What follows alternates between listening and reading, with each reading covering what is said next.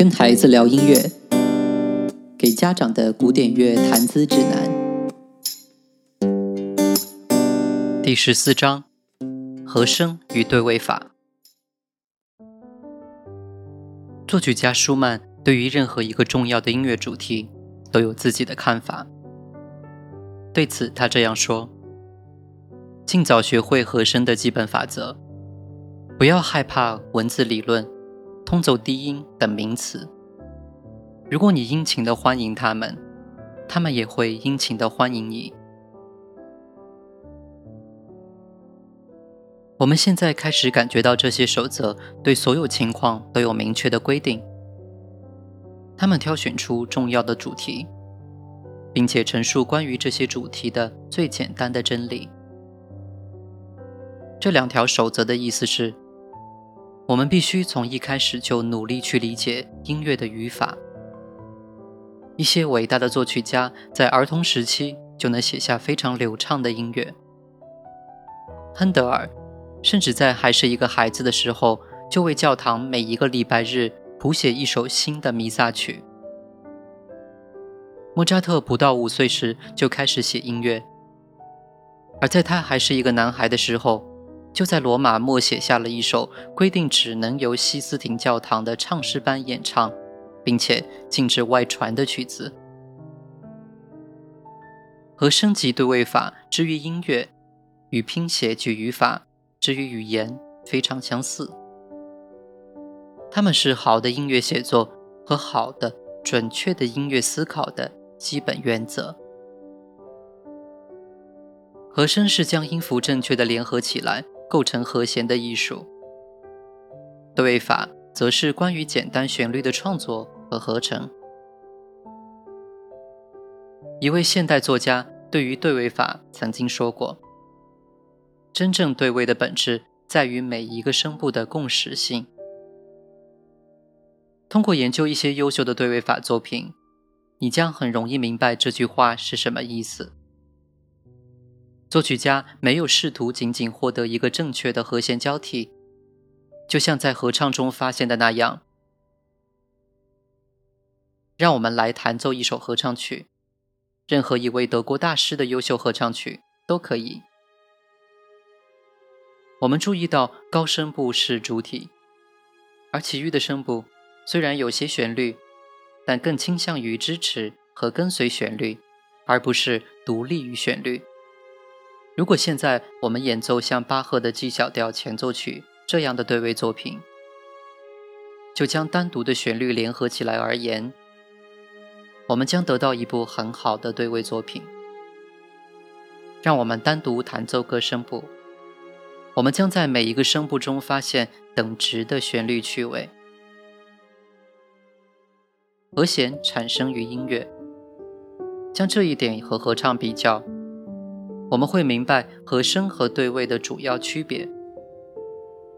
我们将注意到三个声部并不是以同样的方式发生。假如某个声部进行得很快，如同前两小节的低音声部，其他的声部会相对平静。如果低音声部停止快速进行，其他声部就会开始进行。正如我们在第三集之后的小节中看到的那样，通常在对位写作中，没有哪两个声部的走向相同，每一个声部都以不同的音符值形成对比，这增加了更多的趣味，并使每一个声部独立地凸显出来。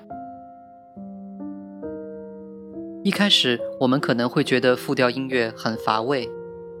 这是因为我们没能最低限度察觉到注入每一个声部中的精彩和趣味。事实是，我们一开始不能完全理解注入音乐中的思想，但通过坚持不懈的努力，我们会逐渐理解它。这就是为什么伟大的音乐永恒持久。它是如此的巧妙，如此的优美，我们必须耐心地去追求它。我们一定要记住，宝石是由一块石头经过切割和抛光才形成的。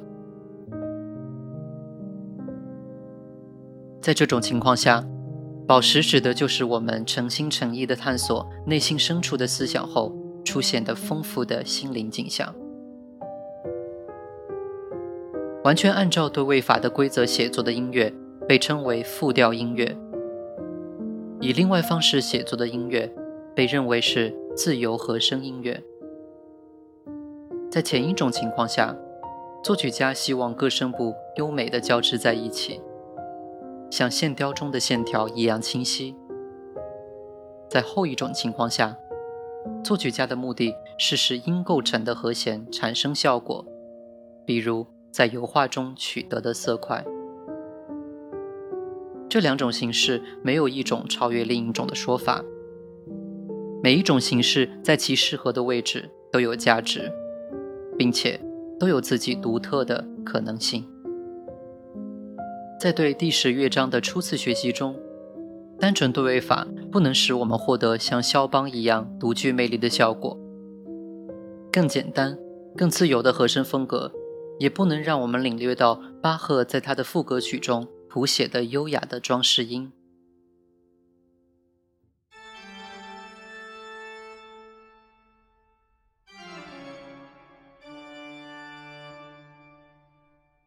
在音乐参考书目中，单声部音乐指的是只有一个声部的音乐，而不是单个音调的音乐；而多声部音乐则有多个声部，有或没有伴奏和弦的简单旋律是单声部音乐。像在我们已经研究过的巴赫作品中一样，许多旋律交织在一起，叫做复调音乐。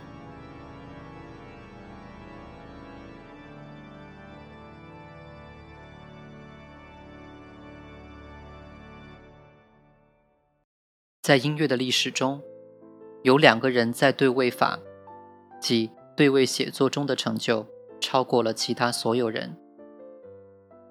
其中一个是意大利的帕莱斯特里纳，另一个是德国的巴赫。帕莱斯特里纳生活在一个教会音乐很乏味的时期，这些音乐实在乏味，连牧师都不能再忍受了。尽管如此，帕莱斯特里纳依然真诚地投入到谱写严格符合教堂要求的乐曲中。各声部旋律优美，用高超的技巧交织在一起，因此他们如今仍然被视为复调写作的杰作。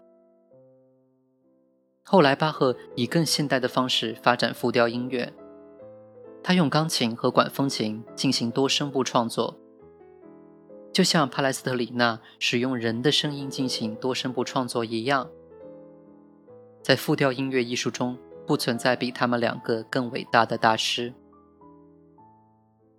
还有另一种写作形式，它既不是严格的和声，也不是严格的对位，它是两者的结合。它既没有简单合唱那样简单武装式的和声升降。也没有巴赫作品中那种严格的声部升降。这种同时带有其余两种形式美感的写作形式被称为自由和声风格。自从巴赫时期，实际上甚至更早的时候以来，一直为所有伟大的大师所效法。如果你能想象一段美丽的带艺术伴奏的歌曲旋律，恰到好处地得到了安排。可以在钢琴上将它全部弹奏出来，你就会理解第三种风格。毫无疑问，它是非常自由的。有时，它以大量自由的和弦开始，比如贝多芬的降 B 大调奏鸣曲开头的几小节，然后再次离开所有自由，回归到旧的形式。直到画面看起来和处在现代服饰之中的僧侣服装一样古老。所有伟大的奏鸣曲和交响曲都采取了这种奇妙多变的写作形式。从门德尔松的无词歌到肖邦的乐曲，你能了解他们是多么的富有表现力。你会在一部贝多芬交响曲中的诙谐曲中听到他忽隐忽现的幽默。你能在葬礼进行曲中感受到他充满了深沉的庄严和悲痛。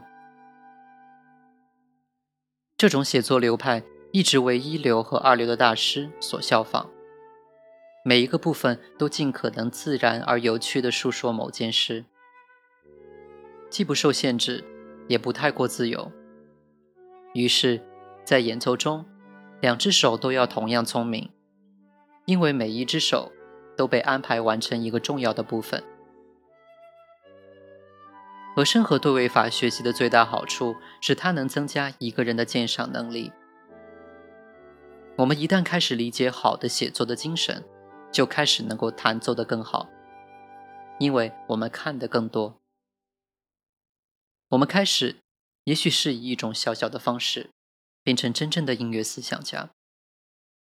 通过所有这些方法，我们学会更好地理解真正的写作的意义。我们将清楚地知道，作曲家是用音调构思纯粹思想的人，而不是编造谎言的人。